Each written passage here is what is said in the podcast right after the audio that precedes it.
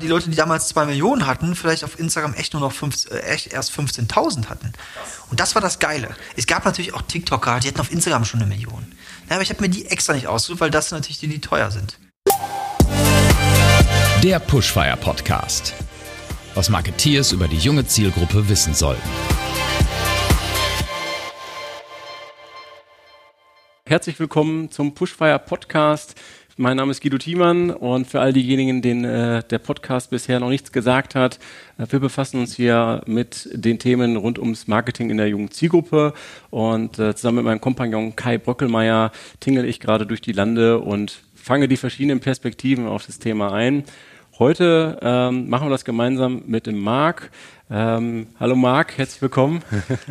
Hi Guido. Schön, dass du da bist. Ich habe es gemerkt, du wolltest meinen Nachnamen nicht aussprechen. Ja, ich, ich habe mich drum gescheut. Äh, das, das würde jetzt hier in einem, einem peinlich, peinlich, peinlich, für mich enden. Äh, der Name steht dann nachher komplett auf unserer Homepage. Äh, bin ich nicht alleine damit, höre ich gerade raus. Nein, ja? nein, nicht der Erste und auch nicht der Letzte. Sehr gut. Äh. Ja, Marc ist ähm, Mitgründer ähm, von den Sugar Daddies. Ähm, dahinter verbirgt sich aber nichts Schlimmes Schlüpfriges, sondern tatsächlich äh, eine Süßwarenmanufaktur zusammen mit Paul, Max und Christian. Ähm, ja, lässt Marc die Kindheitsträume wahr werden und äh, ja, macht Keksteig massentauglich und ja, in verschiedenen Geschmacksrichtungen verdaulich. Äh, ist, glaube ich, ein riesiger Trend aus den USA, der aufgegriffen wurde. Ihr seid äh, ein riesiges Food-Startup geworden inzwischen, seid in verschiedenen Supermärkten gelistet und äh, ja, geht gerade relativ steil, würde ich sagen. Und äh, insofern freuen wir uns, dass wir heute mal so ein paar Einblicke bei euch bekommen können, weil anders als die ganz großen Marken seid ihr da ja etwas spezieller unterwegs gewesen. Äh, aber dazu kommen wir gerne später. Später genug des Intros. Von daher vielleicht mal so zum Einstieg. Äh, Marc, erzähl mal, wie bist du eigentlich so ein bisschen zu dieser Start-up-Thematik gekommen, insbesondere jetzt im Süßwaren-Business? Ja, erstmal vielen Dank, dass ich hier bei dir dran teilnehmen darf. Ich freue mich. Ähm, wie bin ich dazu gekommen? Eigentlich wie die, wie die Jungfrau zum Kinde, wie man so schön sagt. Ich habe früher als Vertriebler gearbeitet bei einem großen Headhunter-Unternehmen. Ich nenne jetzt keine Namen. Ähm, und da war ich eigentlich glücklich von den Mitarbeitern, von der Tätigkeit. Das hat Spaß gemacht. Das war ein super Job-Einstieg äh, nach dem Studium. Und dann habe ich aber relativ schnell festgestellt, dass alle Leute, die über mir waren, nur über mir waren, weil sie schon so lange im Unternehmen waren. Heißt, ich habe da relativ schnell festgestellt oder auch bemerkt, dass ich von diesen Leuten, naja, wenig äh, lernen kann. Aber auch der Respekt wurde von Zeit zu Zeit immer äh, ja, niedriger, weniger, wie auch immer. Und das hat mich dann doch irgendwann unglücklich gemacht, nach einem Jahr schon. Und dann habe ich mich mit dem Thema befasst, was könnte ich denn machen? Und dann ist mir relativ schnell klar geworden, eigentlich muss ich mich selbstständig machen, weil sonst werde ich nicht glücklich. Ich glaube, das geht vielen so. Und ähm, der Step aber dann wirklich nochmal hin zur Selbstständigkeit, der ist dann kein leichter. Ne? Man fragt mhm. sich, was kann man machen? Ich selber bin eine Naschkatze. Damit war für mich relativ schnell klar, okay, ich muss irgendwas mit Food machen. Am besten was mit Dessertspeisen. Und dann habe ich mich erstmal äh, in ein total beknacktes Unterfangen gewagt. Und zwar haben wir Cafés eröffnet. Cafés, die anders als heute die Cafés, die man kennt, diese Standardcafés, ist relativ speziell waren mit Food Porn. Süßigkeiten, dreckiges Zeug wirklich. Ne? Auch nichts Gesundes. ganz entgegen dem Trend, der sich damals schon aufgetan hat. Und das lief ganz gut erstmal. Und dann kam der Faktor Mensch hinzu. Wir hatten mehrere Cafés, Franchises und so weiter. Ja, und dann wurde das Ganze immer schwieriger. Ne? Dann wurde es beklaut und dies und das. Ist nicht so einfach, ne? Mhm. Weil Menschen sind halt Menschen. Sobald man wegguckt, machen sie Sachen. Und dann haben wir überlegt, ob wir das Ganze nicht anders aufbauen können. Weiter, also länderspezifisch ausdehnen können, also national, vielleicht sogar international irgendwann. Nicht nur stationär und eben nicht mehr so unabhängig von Menschen sind, außer die direkt mit uns zusammenarbeiten. Und dann haben wir die Sugar Daddies gegründet. Und die Sugar Daddies, da war die Idee von Anfang an, coole Trends oder auch, ich sage immer lieber Neuheiten, weil Trends sind ja immer nur von kurzer Dauer, Neuheiten aufzunehmen, die zu adaptieren, vielleicht sogar zu modifizieren und dann hier im deutschen Markt zu platzieren. Mhm. Und das war sozusagen die Entstehung von allem. Spannend. Ja, du hast schon eben im, im Vorgespräch erwähnt, du warst äh, in Amerika, hast es dort gesehen. Mal einen O-Ton äh, vom geschäftsführenden Gesellschafter von Katjes, Tobias Bachmüller, gehört. Das ist ein super Trend aus den USA. Wie bist du darauf aufmerksam geworden? War es so ein Zufallsding? Ja, also es war ein Zufall, ganz ehrlich. Ähm, ich bin da so rumgelaufen, wie so ein typischer Touri, aber auch so ein bisschen abseits. Ich interessiere mich immer so für die Straßen, die nicht eingetragen sind. Ne? Das finde ich immer total spannend im Ausland und ich mache dann auch die Meter und äh, scheue dann die Bahn. Dann bin ich da durch Greenwich Village rumgelaufen. Eigentlich nicht so was Typisches für den, für den Touri, der drei, vier Tage da ist. Da war eine Riesenschlange vor so einem nichtssagenden, aussagekräftigen Laden. Der sah aus wie eine Eisdiele. Mhm, ich dachte, wie kann das sein? Äh, so eine Riesenschlange. Bin dahin zum Sortierer und hab den gefragt und der sagte mir dann, das ist der neueste Trend. Der Shit überhaupt. Stand überall in der Times und hier und da. Hast du nichts davon mitbekommen? Ich so, nee, ich komme aus Deutschland. Und, und er dann so. Direkt das Rezept geben lassen. ja, ich dann so, hey, da muss ich rein. Bin rein, hat geschmeckt wie Scheiße. Viel zu süß, ja, aber die Idee, die war gut. Okay, okay. Also Amis halt, ne? Mhm. Von allem, was du denkst, was, was süß ist, noch mal süßer und noch mal chemischer, noch mal mehr Aroma.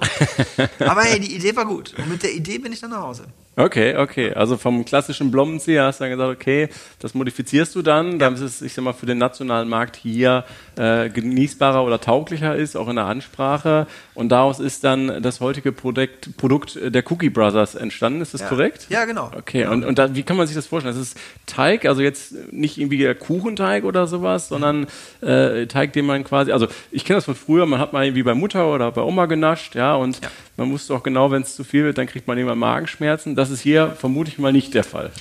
Ja, also im besten Fall nicht. Wenn du natürlich zu viel von dem Ganzen isst, dann kriegst du wahrscheinlich auch hier Magenschmerzen.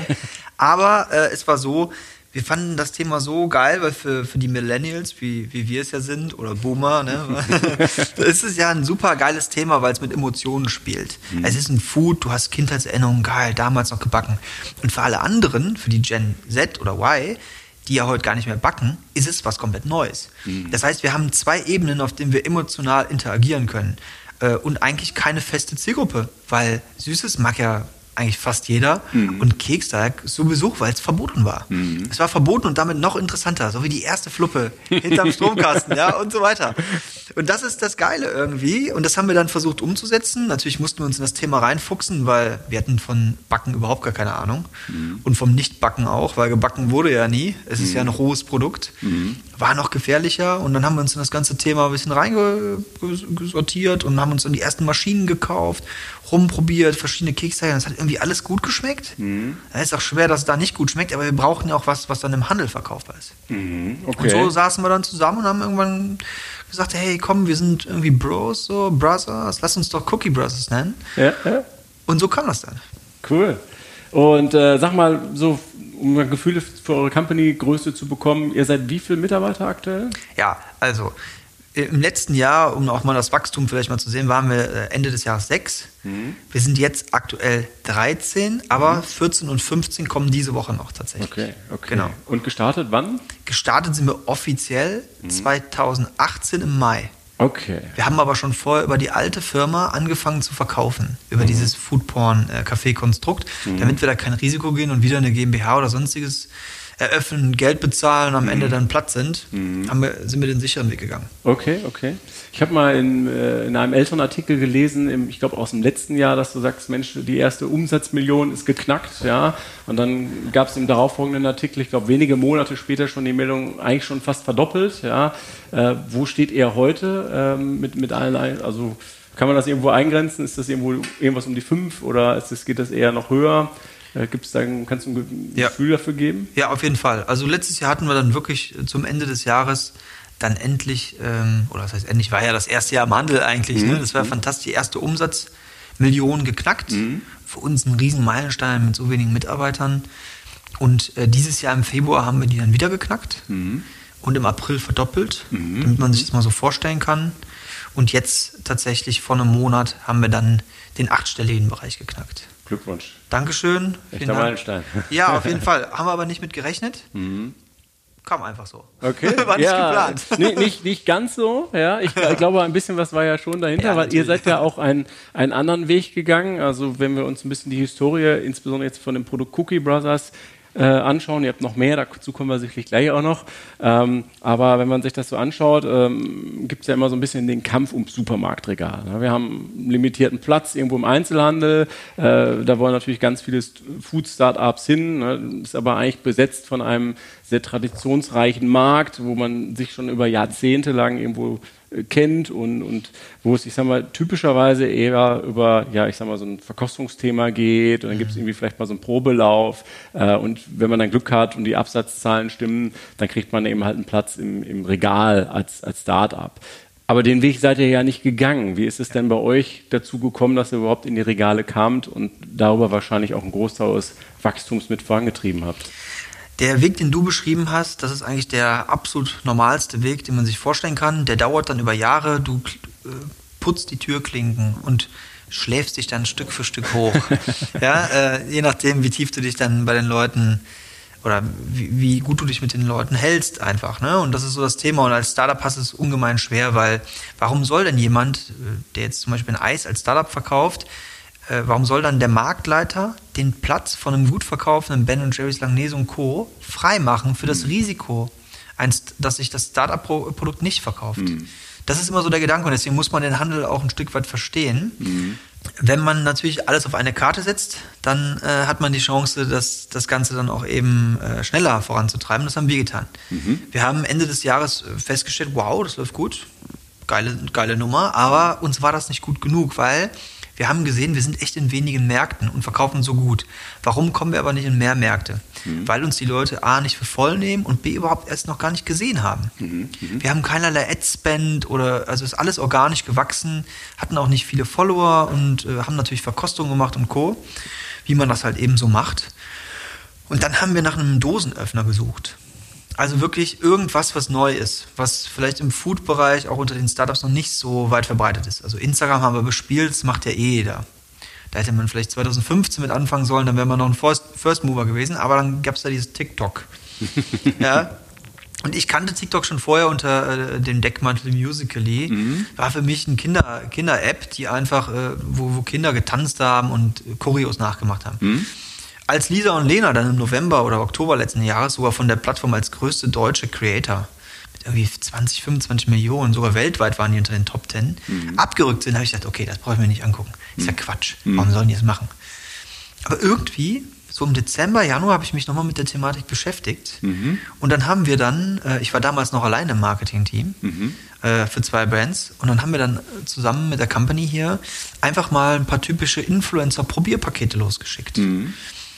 Mhm aber mit dem Ziel, TikToker zu bespielen. Mhm, mh. Heißt, ich habe mir TikToker rausgesucht, die schon eine relativ große Reichweite hatten, mhm. habe mir deren Instagram-Channels angeschaut, die hatten aber noch nicht so eine große Reichweite. Mhm. Also ich habe mir extra diese Leute rausgesucht, weil die konntest du über Instagram noch anschreiben. Mhm, mhm. Und die sind dankbar gewesen. Die haben gesagt, geil, äh, TikTok ist noch nicht so ähm, ja, das das Produkt, womit ich monetär irgendwie noch was dazu gewinnen kann. Ich bin auf Instagram noch zu klein. Ich freue mich auch über ein Testpaket. Mhm. Und vielleicht über die Chance meiner Audience, äh, ein cooles neues Produkt zu zeigen, womit ich wiederum Views generiere. Mhm. Zwischenfrage, wie groß ja. waren so die, die Influencer auf TikTok? Gibt es da eine Range? Ja, so zwischen 300 und 2 Millionen waren die. Oh, das ist eine große Range. Ja. ja. auf jeden Fall. Wobei aber die Leute, die damals 2 Millionen hatten, vielleicht auf Instagram echt nur noch fünf, äh, echt erst 15.000 hatten. Ach krass. Und das war das Geile. Okay, okay. Es gab natürlich auch TikToker, die hatten auf Instagram schon eine Million. Mhm. Ja, aber ich habe mir die extra nicht ausgesucht, weil das sind natürlich die, die teuer sind. Mhm. Und Geld wollte ich ja keins bezahlen. Mhm. Das war die Idee, ne? Und dann haben wir 50 Leute angeschrieben. Mhm. 48 haben gesagt, machen wir. Okay. Das war natürlich geil. Okay. Den haben wir dann mit einem Abwasch die Pakete zugeschickt. Mhm. Und dann haben die das Ding gepostet. Mhm. Und dann ging es ab Schmitz Katze. Reichweitentechnisch, aber äh, auch, auch von den Conversions. Also wie, ja. wie, kann ich mir das vorstellen? Habt ihr dann einen Webshop verlinkt? Oder? Nee, gar nicht. Ich war noch so blöd, ich hätte nicht meinen Account aufgemacht. Wir haben es nur im Absatz gemerkt. Und zwar ASAP ja. Also der, die Leute sind dann reingestimmt und äh, ich habe es gar nicht so, ich habe es gar nicht gesehen, das Thema. Ich dachte, ja komm, äh, TikTok, ne, ich probiere es mal aus. Mhm. Ich habe jetzt eine Woche später, habe ich erst einen Account angelegt, konnte erst Follower sammeln, eine Woche später. Mhm. Und die Leute sagen, verlinkt uns, verlinkt uns. Weil die hatten ja nichts zu verlinken. Ne? Und ähm, dann fing es an, dass die Märkte uns angerufen haben. Die haben dann gesagt, mhm. hey mal, was macht ihr hier für einen Quatsch? Wir haben hier schon so einen, so einen Keksteig zum Anrühren, den wollen die alle nicht haben, die wollen alle euch. Wo kriegen wir euch denn? Da haben wir gesagt, ja, wir würden euch gern beliefern, aber wir sind sozusagen nur auf Strecke. Auf Strecke heißt, für alle, die es nicht wissen, du musst als Unternehmen jeden Supermarkt einzeln beliefern. Mhm. Das ist natürlich super schwer und bei einem frischen Produkt, was gekühlt werden muss, eigentlich nicht machbar. Mhm. Da gibt es so viele Retoure und so weiter und so fort. Also ist das größte Ziel eines jeden Startups, national gelistet zu sein auf die Lager. Und dann können die Supermärkte von den Lagern mit einem Knopfdruck beziehen. Das war aber nicht der Fall. Also haben wir zu den Marktleitern, uns haben viele angerufen, sehr viele, tausende Märkte haben angerufen, weil die Kinder sind in die Märkte gestürmt. Glücklicherweise noch vor der Corona-Krise. Haben wir zu den Marktleitern gesagt, ey, ihr müsst anrufen in der Zentrale, ihr habt den Trust, sagt denen, die sollen uns Nationalisten. Vier Wochen später saßen wir dann bei der Rewe Ach krass. mit einem nationalen Listing. Krass. Kann man das nachvollziehen oder kriegt das noch zusammen, wie viele Anrufe da so ungefähr eingegangen Ganz ehrlich, sind? es sind Hunderte gewesen Okay. am Tag. Okay. Wir haben 400 bis 700 DMs haben wir äh, pro Tag bekommen. Das hat sich über vier Monate gezogen. Das wurde dann immer mal, ne, je nachdem, was wir gepostet haben, wurde es mehr und weniger. Aber es waren hunderte DMs am Tag über Instagram. Gle gleichermaßen konnten wir auch Follower auf Instagram aufbauen, weil über TikTok haben wir diese Funktion ausgestellt. Das heißt, die Leute, die uns schreiben mussten, mussten auf Instagram gehen. Und wir haben da organisch 40.000 Follower aufgebaut. Wahnsinn. Ja. Ge- Geile Story. Und die Marktleute haben sich wahrscheinlich total gefreut über all die ganzen Anrufe von euren Fans. Also, die waren wirklich angepisst. Die haben uns auch gedroht. Aber, Oh, echt, ja? ja? wirklich, ja klar, da hat der eine oder andere gesagt, also wenn das jetzt nicht aufhört, dann kriegt ihr keinen Platz bei uns. Ne? Okay. Das Ding ist aber, das muss man auch mal verstehen, wir hatten das nicht mehr in der Hand. Das war irgendwann ein Lauffeuer, was nicht mehr zu stoppen war. Wirklich, es ging nicht. Wir haben sogar versucht, Anti-Marketing zu machen. Das ist kein Spaß, also wirklich Anti-Marketing, um das Ganze einzugrenzen. Wie habt ihr das gemacht? Ja, indem wir gesagt haben, Leute, hört bitte auf, geht nicht mehr da rein, das ist negativ, sonst wird das Produkt niemals hinkommen. Und so Späße. Aber es hat nicht funktioniert. Weil die Hard-User, die auf TikTok da so lancieren, das sind Kinder. Und erzähl mal einem Kind, das geht nicht. Das geht nämlich nicht. Das, das geht nicht, das nicht geht. Also dementsprechend haben uns die Kinder angerufen, die haben uns die Hölle heiß gemacht und so weiter und so fort. Wir sind ja dankbar für den Support, weil ohne die hätten wir es niemals geschafft. Aber es war schon brutal. Also das war so eine Mischung zwischen Liebe und Hass, weil wir haben unfassbar gut verkauft, aber die haben uns auch gehasst, weil die über Monate angerufen haben, in die Märkte gegangen sind und so weiter. Okay. Und dann irgendwann ist der Knoten geplatzt und dann heißt es, äh, kommt doch mal vorbei und jetzt müssen wir doch mal über, über euer Produkt reden oder wie kann man sich das denn vorstellen? Ja, ganz genau so. Also dann ruft dann irgendwann die Zentrale an und dann aufgrund der Vorkommnisse würden wir gerne mit ihnen reden.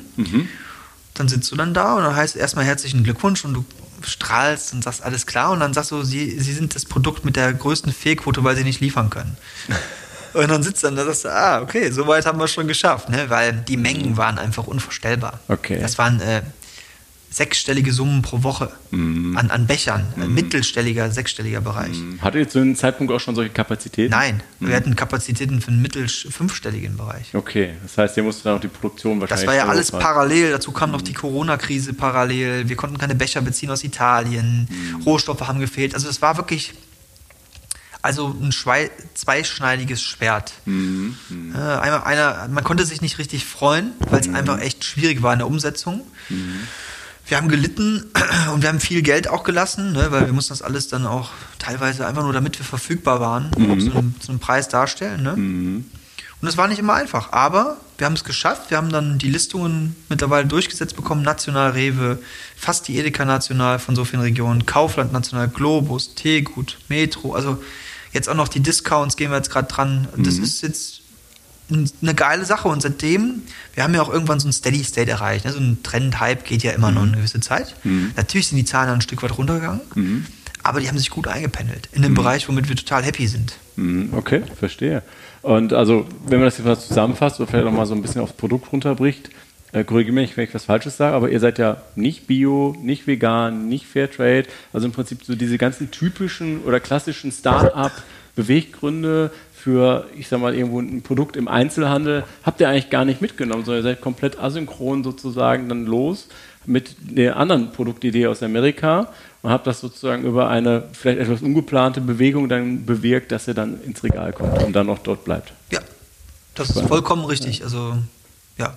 Okay, und, und dann die, ich sag mal, wenn du jetzt so die Top-FMCG-Marken irgendwie die anguckst, Oetker, Just Spices, Foodbring oder vielleicht auch Startups wie Vegans und Co., sind das für euch aus eurer Wahrnehmung Konkurrenten, weil die auch, ich sag mal, um den gleichen Lager oder um ähnlichen Platz irgendwo im Regal buhlen oder vielleicht auch um die Aufmerksamkeit des Konsumenten oder sind die durch die Differenzierung eher aus eurer Perspektive noch ein Stück weit weiter weg oder vielleicht Ben Jerry's noch genannt zu nennen?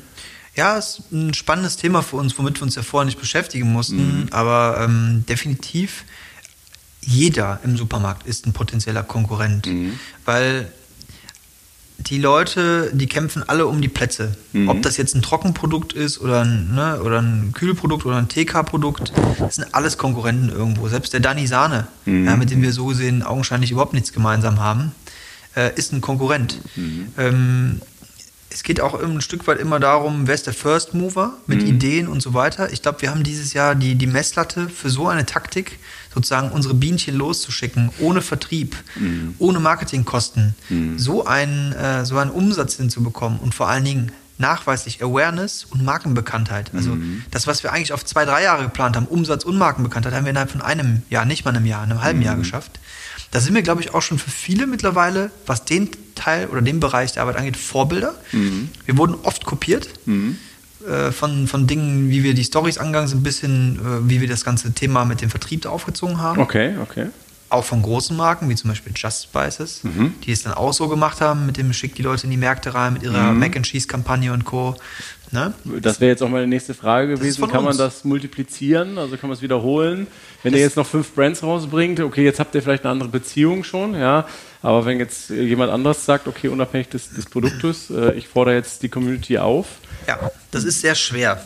Das, ich sage immer, das Fazit aus allem für mich war, wir haben das richtige Produkt zum richtigen Zeitpunkt auf der richtigen Plattform gehabt, einfach, weil das ist ein Produkt, das ist für die Zielgruppe einfach genial. Kinder. Das ist vom Preis her erschwinglich. Es war neu und die Plattform hatte damals noch, zu Anfang des Jahres, ganz andere Möglichkeiten als jetzt. Die Views teilen sich gerade schon, weil so viele Leute auf die Plattform, Plattform draufströmen und so weiter und so fort. Ähm, so in der Form wird es das nie wieder geben. Es hat drei Produkte gegeben, die dieses Jahr auf TikTok so dermaßen durch die Decke gegangen sind. Das war Number One, Cookie Bros. Unangefochtener Meister, definitiv. Number Two, Mochi, kommt auch von uns. Oh, Mochi. Wir haben es nämlich nochmal wiederholt, um deine Frage da äh, direkt zu beantworten. Wir Ja. haben es tatsächlich wiederholt, nur eben ein bisschen anders diesmal, weil wir die Marke nicht so stark machen konnten, aber die Umsätze steigern konnten. Es war schwierig bei, bei Mochi so eine Marken ähm, oder so eine Kommune, so, eine- so eine Community aufzubauen. Das, das war schwierig. Wir ich war nur ein Mann. Also man musste sich irgendwo darauf fokussieren. Und die dritte, äh, das dritte Produkt war Capital Bras Pizza. Aha. Der hat fantastisch gemacht. Ja. Ja. auch über TikTok ausgespielt, es hat funktioniert. Okay, okay. Und das waren die drei Marken dieses Jahr, die auf TikTok, glaube ich, im Food, äh, Food-Bereich da so richtig Gas gegeben haben. Und dann gibt es halt noch viele, ne? also die ja jetzt äh, mitschwimmen auf der Welle, was vollkommen in Ordnung ist. Aber das Game changed sich gerade. Okay, verstehe. Also jetzt kann man noch vielleicht, perspektivisch wird das durch den Algorithmus und Ja. durch die Userstruktur dann wieder wahrscheinlich etwas anders laufen. Es wird immer schwerer von Tag zu Tag. Okay, spannend. Jetzt äh, hast du ja schon erklärt, warum du TikTok jetzt gegenüber Instagram und Co. präferiert hast. Ja, du hast jetzt schon gute Einblicke in die Zielgruppe, die ihr darüber angesprochen habt äh, und die ihr sozusagen für euch als Aktivator äh, für euch gewonnen, gewinnen konntet, äh, gesprochen. Ähm, wenn du jetzt aber in den, wenn wir uns jetzt mal gedanklich irgendwie in, in den Supermarkt stellen, ähm, sind das ja nicht nur Teens, die dann vorbeikommen und sagen, oh super, die Cookie Brothers sind hier und Ja. ich nehme mal irgendwie einen Pot davon mit, sondern äh, da ist ja durchaus auch der eine oder andere Haushaltsführende dabei. Ähm, trackt ihr das auch? Also ist das auch so eine Bewegung aus der jungen Zielgruppe in die ältere überführt oder wie kann man sich das vorstellen? Mm, Das ist super schwierig für uns zu tracken, weil wir überhaupt gar kein Online-Business haben. Also, ich meine, wir haben Social-Media-Zahlen, die sind, das wissen wir beide, sowieso total verfälscht. Jeder gibt an, erst mindestens 13. Da gibt es Leute, die, laufen auf TikTok und die sind 7, 8, 9 Jahre alt. Das heißt, ähm, andere äh, Leute, die haben dann vielleicht nicht das, das Bedürfnis dazu, zu interagieren mit Accounts, umso älter sie sind und die Jüngeren machen es eher. Ähm, zu tracken ist das sehr, sehr schwer, wer jetzt letzten Endes der Kaufentscheider oder auch der Käufer ist. Ähm, was wir natürlich beobachten, sind immer wieder die, die Fälle von, okay, wenn wir so eine Kampagne machen oder wir spielen gerade was auf TikTok aus, dann geht es wellenartig hoch. Ne? Also das können wir beobachten, das können wir auch darauf zurückführen, weil andere Aktivitäten gerade, äh, Out-of-Home-Kampagnen oder sonstiges, haben wir nicht. Das heißt, alles, was wir machen, ist Social Media. Vertrieb machen wir gerade auch keinen, schon seit Anfang der Corona-Krise nicht. Ist nicht so gern gesehen ne, auf der Fläche. Heißt, das, das können wir schon mal so in Ansätzen tracken. Wer jetzt aber wirklich unsere Kunden sind, das ist doch etwas schwer zu tracken. Wir können nur von, von Klickzahlen ausgehen, die wir beobachten und so weiter und so fort. Seitdem wir aber im Supermarkt überhaupt erst stattfinden, Fläche haben und auch gesehen werden können, können wir sagen, dass die Spontankäufe auch definitiv höher gegangen sind. Da gibt es durchaus die ein oder andere Mutti oder Papi, Mhm. die das Ding mal einpacken für sich selber oder für die Kids. Mhm. Also das können wir mit Sicherheit sagen. Okay, Ja. okay. Und wenn du jetzt sagst, okay, für den Anfang hattet ihr 50 äh, Influencer oder 48 von den 50, äh, die ihr für euch gewinnen konntet, äh, du hast auch gesagt, die haben eine unterschiedliche Range von der Reichweite. Ähm, Wenn wir uns das jetzt zurückblickend anschauen, was war so die Gesamtreichweite von den Views? Könnt ihr das, könnt ihr das dazu was sagen? Also ich kann dir sagen, dass wir mittlerweile nur auf dem Hashtag Cookie Bros auf, Inst äh, auf TikTok 36 Millionen Aufrufe haben. Wahnsinn. Organisch. Dass wir in der als Interaktionen auf Instagram innerhalb von einer Woche, und das war unsere stärkste Woche, 1,6 Millionen Interaktionen hatten.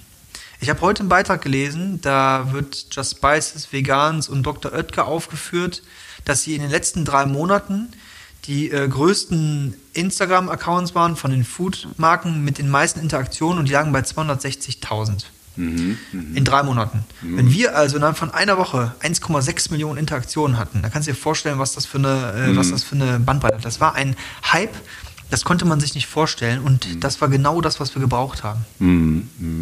Sehr interessant. Und äh, trotzdem seid ihr aber auch auf Instagram unterwegs. Ist das aus eurer Perspektive sozusagen nur so eine, so eine Side-Plattform äh, oder experimentiert ihr da noch mit rum?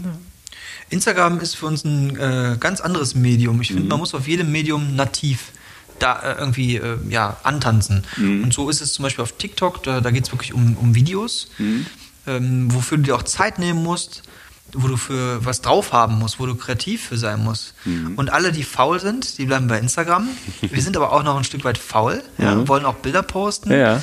Und du hast natürlich andere Möglichkeiten, äh, Gewinnspiele auszusteuern, äh, Umfragen zu machen und so weiter. Also wir betrachten jedes soziale Medium und wir machen nur Instagram und äh, TikTok anders, mit einem anderen Ziel. Okay, ja. Ja, und das ist schon sehr wichtig für uns und wir bauen da auch nach wie vor weiter Follower auf. Wir sind jetzt irgendwie bei 43 Schlag mich tot, 1000. Das ist ja für einen Becher, wenn du überlegst, wir sind ja nur ein Becher. Da ist jetzt keine Blondine, die gut aussieht oder, oder muskelbepackter Typ oder irgendwas. Das ist nur ein Becher, den wir da posten. Dafür sind 43.000 Menschen, die den Kram abonnieren, ganz okay. Ja, ja. Und ähm, sag mal jetzt durch die, durch die Reels-Funktion ähnelt ja auch Instagram immer mehr einem, einem TikTok. Da gibt es jetzt ja auch die ersten, die logischerweise direkt schreien, okay, Copycat-Symbol, ja.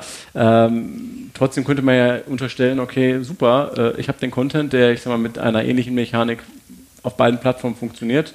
Postet ihr das dann auch bilingual oder sagt ihr, nee, das, sind, das differenzieren wir trotzdem? Ähm, also Reels ist ein spannendes Thema. Jeder hat ja auch am Anfang wieder gedacht, ja, es wird jetzt so wie mit Snapchat und den Stories auf Insta, ne? Aber ich meine, äh, IGTV hat auch noch kein YouTube abgelöst. Also es ist, glaube ich, immer so, äh, es geht um den Algorithmus. Und solange der Algorithmus auf TikTok so sexy bleibt, wie er ist, werden die Leute Reels nur noch als äh, Goodie benutzen. Also sozusagen, wie du es gerade beschrieben hast, was man eh schon auf TikTok gemacht hat, kann man ja auch mal auf Reels posten. So machen wir es auch. Okay. Aber auch nicht alles. Nur die besten Videos, weil ähm, die, die Videos, die interagieren einfach nicht so gut. Das ist, Reels ist einfach. Die müssten den Algorithmus mal aufmachen, um damit mal TikTok äh, ja, abzuschießen. Das tun sie aber nicht, weil warum sollten sie? Okay. Lass uns auch noch mal so ein bisschen über eure Entwicklung sprechen. Äh, Ihr habt den äh, Rewe Startup Preis ja auch gewonnen. Ich Ja. glaube 2018 war es ungefähr. Ähm, 19. 19, okay. Äh, und Katjes ist ja auch bei euch mit eingestiegen. Ähm, wahrscheinlich partizipiert er jetzt auch von den Handelsstrukturen und den Verhandelsverhältnissen. Aber ähm, wie kam es dazu? Jetzt klar, Katjes macht auch Süßwaren, aber ist das dann so, dass man dann auf einmal einen Geschäftsführer oder einen Marketing-Menschen von Katjes in der Leitung hat und sagt, Mensch, ihr macht ja spannende Sachen, lass uns mal auf einen Kaffee treffen? Oder wie, wie kann man sich das vorstellen? Ja, das war echt ganz witzig. Äh, 2018, als wir so in 20 Supermärkten drin waren, äh, kam dann irgendwann durch einen Zufall der CEO von Katjes auf uns. Und der hat uns eingeladen. Wir haben damals überhaupt gar nicht für nötig erachtet, jetzt ein Investorland zu ziehen. weil Wir dachten, ja komm, wir machen ein bisschen Umsatz und brauchen auch kein Invest und klein, klein, klein gedacht. Und dann äh, saß er dann da im, im Büro und, und schlotterten natürlich die Knie. Ne? Waren ganz anders als jetzt. Äh, Total grün hinter den Ohren, obwohl es gerade mal zwei, drei Jahre her ist. Und er sagte uns, ich will investieren. Da habe ich gesagt, wie willst du investieren? Sagt er, ich will investieren. Hat er uns so eine Summe genannt, die war für uns natürlich total geil. Also sechsstelliger Bereich. Und dann, wir, dann wurden wir aber irgendwie misstrauisch. Dann haben wir gesagt, hm, wenn der jetzt schon investieren will, der Mann, der hat ja Ahnung vom Business. Wo ist der Haken? Wo ist der Haken, genau. Und dann haben wir dem dann äh, ein unverschämtes Angebot zurückgemacht. Was er erstmal nicht angenommen hat. Mhm. Aber zwei Monate später konnten wir uns ein bisschen darunter einigen. Okay. Und als wir aus dem Notartermin raus waren, hat er auch zu uns gesagt, so Jungs, ne, jetzt mal Butter bei den Fische. Ich weiß natürlich, das ist alles Humbug, was ihr mir hier erzählt habt mit eurer Millionenbewertung da, aber hey, ich glaube an euch, ich find's geil. Ja, und das ist auch von der Katjes selber und nicht von irgendeiner Unterfirma, die ja eigentlich nur so in Healthy und Green Food investieren. Und wir sind so das einzige dreckige Food, in das die investiert haben. Dreckig, Ja. ist immer gut. Und daraufhin dann, wie du gesagt hast, 2019 konnten wir dann schon den Rewe Startup Award gewinnen. Allerdings mit unserem anderen Produkt, dem Mochi-Eis. Ah, mit dem Mochi-Eis, okay. Ja, genau. Läuft das auch schon so gut wie die Cookie Brothers? Das, oder? das läuft sogar eigentlich besser. Okay, okay. weil das ein Thema ist, das wirklich für alle Zielgruppen ist. Das ist theoretisch wirklich für die Oma, den Opa, die Mama, den Papa, für den Nachtisch zu Hause selber, für die Eisdiele. Es hat so viele mehr Funktionen. Ja, es ist aber die schwächere Marke, weil, weil wir den Fokus auf das Marken-Ding äh, Ding bei Cookiebus gesetzt haben. Weil Cookiebus kannst du diversifizieren, in die Breite ziehen mit verschiedenen Produkten, wohingegen bei Mochi ist Finale. Mochi ist Mochi. Also ist immer so eine Mochi-Stange. Ne? Ja, ja, schön, okay. Ja, ich kenne ähm, das Mochi oder das Mochi-Produkt ist ja, glaube ich, auch aus, aus Fernost. Ja. Äh, so auch so ein Trend, der jetzt zu uns langsam rüberkommt, kenne ich eigentlich aus der Gastronomie. Jetzt sind wir quasi, wenn wir Gastronomie und Corona in einem Satz sagen, äh, sehen wir schon die Herausforderung und das, das Problem. Ihr seid keine Gastro, ihr habt keine Gastro-Brands, ist das korrekt? Nix. Wir haben eigentlich nichts mit Gastro am Hut. Wir haben mal hier und da mal ein paar Kioske ausgestattet und auch vielleicht mal ein paar Mochis an Gastronomie verkauft, wie Café Bur und so Geschichten aus Köln. So Highlights, wo viele Blogger rumlaufen. Aber das war nicht unser Business, weil wir wollten erstmal die äh, Regalplätze sichern. Das gleiche gilt auch für Online. Viele fragen uns mal, warum macht ihr kein Online? Es wäre einfach, Cookiebos über Online äh, gekühlt, kann man locker mittlerweile verschicken. Zu verkaufen. Und äh, das machen wir nicht. Wir wollen uns nicht kannibalisieren. Wir sagen, wir setzen alles erstmal auf den Handel. Wir wollen da erstmal ein paar Jahre unsere Plätze sichern. Und dann kann man immer noch mit einem guten Growth Hacker oder Performance Marketer den Online-Markt dominieren. Okay, also mit anderen Worten, Corona war für euch für den Vertrieb, für die Verpackungen ein Thema. Mhm. Äh, Gab es darüber hinaus noch Herausforderungen, die sich dann im, im Nachhinein vielleicht auch erst gezeigt haben? Äh, Ja, das Zuhause arbeiten. Wir Okay. sind ein, äh, du siehst es hier, wir sitzen ja hier bei uns im Büro und ähm, die Leute, die hier arbeiten, die passen alle super zusammen, auch wenn sie vielleicht auf den ersten Blick nicht so aussehen. Wir haben einen mit langen Haaren, der hört Heavy Metal, wir haben eine Gamerin, äh, der eine geht gerne Fußball gucken, der andere hasst Fußball. Und trotzdem, wir sind ein super geiles Team. Und gerade für diese ganzen Austauschgeschichten, die wir hier viel haben, weil hier muss sich viel ausgetauscht werden, weil jeden Tag was Neues passiert, war es total schwer, das drei Monate lang über Zoom und Co. abzuwickeln. Das war nicht das Gleiche. Manche Leute, äh, also hier hat man gemerkt, denen ging es richtig schlecht damit. Also ich habe noch nie irgendwo mitbekommen, dass jemand sagt, aber das war ja bei vielen Unternehmen dann, ich habe Bock zur Arbeit zu gehen. Die haben gefragt, können wir bitte wieder zur Arbeit kommen? Ich habe gesagt, es geht nicht. Ja, und das war wirklich so ein Ding, da muss ich sagen, das war eine riesen Herausforderung von uns. Und alle waren froh, als sie wieder im Büro waren. Ja, Also wirklich, das war einfach nur geil. typisches Startup-Phänomen. Ja? Wenn man so Ja. die Kon Konzerne hört, dann, dann ist in der wirtschaftlich angespannten Lage erstmal natürlich, guckt man, okay, wo kann man vielleicht Geld sparen und das ist dann eventuell auf die Fläche. Ja? Äh, mit, mit angepassten äh, Abstandsregeln und, und Auflagen von, von oben. Und, und ich sag mal, in der Startup-Welt, dann geht es dann irgendwie doch eher um das Gemeinsame, um das Feeling, um das Erlebnis, um das Miteinander. Und das hat euch dann auch herausgefordert. Ja? Absolut, das war die größte Herausforderung, neben natürlich den fehlenden Produkten oder Ver Verpackungen und so weiter, was auch echt scheiße war. Äh, aber ja, das war schon eine große Herausforderung. Und wir waren ja auch gerade erst in ein neues Büro eingezogen Anfang des Jahres. so, wir waren gerade vier Wochen in einem neuen Büro und mussten dieses Büro dann ja sofort verlassen über Monate und kamen dann wieder und hatten in der Corona-Krise schon neue Leute eingestellt. Und dann war das ein bisschen blöd mit den Abständen, sodass wir dann uns äh, nach vier Wochen, wo wir wieder im alten Büro dann waren, also insgesamt waren wir dann acht Wochen in diesem Jahr in dem neuen alten Büro, sind wir wieder umgezogen. Jetzt sitzen wir hier. Long story ist long story short, ja. Ja. aber am Ende wird doch alles gut. Absolut. ähm, apropos Ende, vielleicht noch so zum Schluss zwei, zwei Fragen. Gibt es eine Marke für dich oder für euch, wo ihr sagt, jo, das ist totales Vorbild, ja, unabhängig jetzt, ob Süßwaren oder nicht, aber wo du sagst, jo, das finde ich super, was die machen im Marketing. Mhm. Ja, also da muss man einfach mal fairerweise anerkennen und das sage ich auch ganz ehrlich, True Fruits hat die letzten Jahre richtig einen abgezündet. Ich kenne den Nick auch so, wir tauschen uns ab und zu mal aus, ein cooler Typ, die sich immer selber treu geblieben sind. Wir sehen uns da auch so ein bisschen. Wir wollen keine äh, Nachmache sein, aber wir haben ein paar Sachen adaptieren können, so vom, vom Style, den die fahren und so. Einfach selber machen und auch mal frech sein Und da sehen wir uns auch total drin. Und ich glaube, wenn ich nicht äh, hier selber was gemacht hätte, hätte ich mich mit Sicherheit mal da beworben. Mhm. Und ich bin mir sogar ziemlich sicher, dass ich da auch meinen Platz gefunden hätte, weil es gut passt einfach. Mhm. Das ist für mich aus Marketing-Sicht ein super Vorbild. Es gibt aber auch andere Leute, die es clever gemacht haben, aus Vertriebssicht zum Beispiel. Die, die Pizza Gustavo Gusto. Mhm. Geiles Beispiel. Die, ich meine, der Pizzamarkt ist so hart umworben und die haben es geschafft, mit ihrer Pizza eine der führenden, bestverkauftesten Pizzen als Start-up zu werden in Deutschland. Mhm. Wahnsinn, super geil. Also da muss ich auch sagen, Respekt, Chapeau. Mhm. Und ich glaube, das sagen dann vielleicht auch andere irgendwann über uns, was wir da mit TikTok gemacht haben. Und dann, dann, dann ist es so. Und das ist doch cool, wenn man da auch irgendwie seinen Teil zu beiträgt. Aber die zwei Marken, glaube ich, über die letzten Jahre, ich meine, Just Spice ist auch eine geile Marke. Ne? Mhm. Ich meine, den, äh, den, den Bela kenne ich auch. Äh, der ist ein ganz solider, netter Kerl einfach nur. Und was die da abgerissen haben, auch über Jahre, das mhm. ist ja nochmal mehr Wahnsinn. Aber das ist nicht so das Marketing, was mich interessiert. Ne? Die machen viel über Performance-Marketing, für mich zählt eher so dieses Kreativmarketing und da sehe ich Tufus ganz weit vorne. Okay, spannend.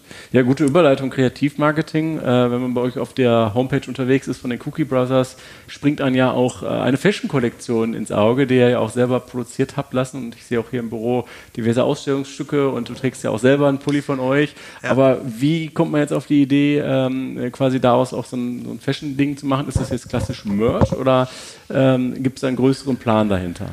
Ja, eigentlich war es schon immer so, dass ich meine eigene äh, Fashion-Geschichte machen wollte. Äh, das, das fand ich einfach geil. Inferno Rogazzi und so, wie die alle heißen, mhm. was die für geil. Paul Ripke auch und so. Das war ein kleiner Traum und wir hatten hier die Möglichkeit mit einer Community, die sehr loyal ist, etwas auf die Beine zu stellen. Ist aber kein klassischer Merch, weil Merch ist eigentlich immer Schrott. Mhm. Also Quali ist echt schlecht ne? mhm. und äh, billig und Hauptsache raus und jeder soll deine Marke sehen. Das wollten wir nicht. Wir haben echt geile Quali gewählt, mhm. so Carhartt Quali, um das Ganze zu vergleichen. Und haben uns da richtig viel Zeit vorgenommen und haben dann auch ein Video produziert. Ich weiß nicht, ob du das mal gesehen hast. Ja. Also das Video, da haben uns dann viele gesagt, wow, nicht schlecht. Mhm. Äh, da haben wir uns echt viel Mühe mitgegeben. Das war uns wichtig, dass das geil wird und dass das zündet. Und das hat es dann auch. Ja, das ist so ein kleiner Lebenstraum, den wir uns dafür einfach erfüllt haben. Und jetzt tragen wir unsere eigenen Klamotten mit Super. Stolz und vergeben die an Ambassadore, verkaufen die und so weiter. Aber das ist jetzt nichts, was das Geschäftsmodell jetzt in mhm. irgendeiner Form okay. weiterbringt. Das ist einfach nur Branding. Aber ihr würdet, auch nicht dann, ihr würdet euch auch nicht davor wehren, jetzt auf der, auf der Fashion Week irgendwie was zu machen. Hey, wenn die anrufen, dann, dann kommen wir auch mit unseren Hoodies vorbei. So ist nicht, aber ja. Schuster bleibt bei deinen Leisten. Das war so ein netter Abstecher. Okay, schön. Ja, noch ein, zum Schluss vielleicht noch ein Blick in die Zukunft. Was steht bei euch noch auf der Agenda, so gerade jetzt in der doch vielleicht etwas schwierigeren, äh, planbaren Zeit? Ähm, was habt ihr noch vor in Zukunft? ja, wir wollen uns auf jeden Fall treu bleiben. Das heißt, wir wollen geilen Shit rausbringen. Das ist so das Ding. Also nichts, was irgendwie schon gibt.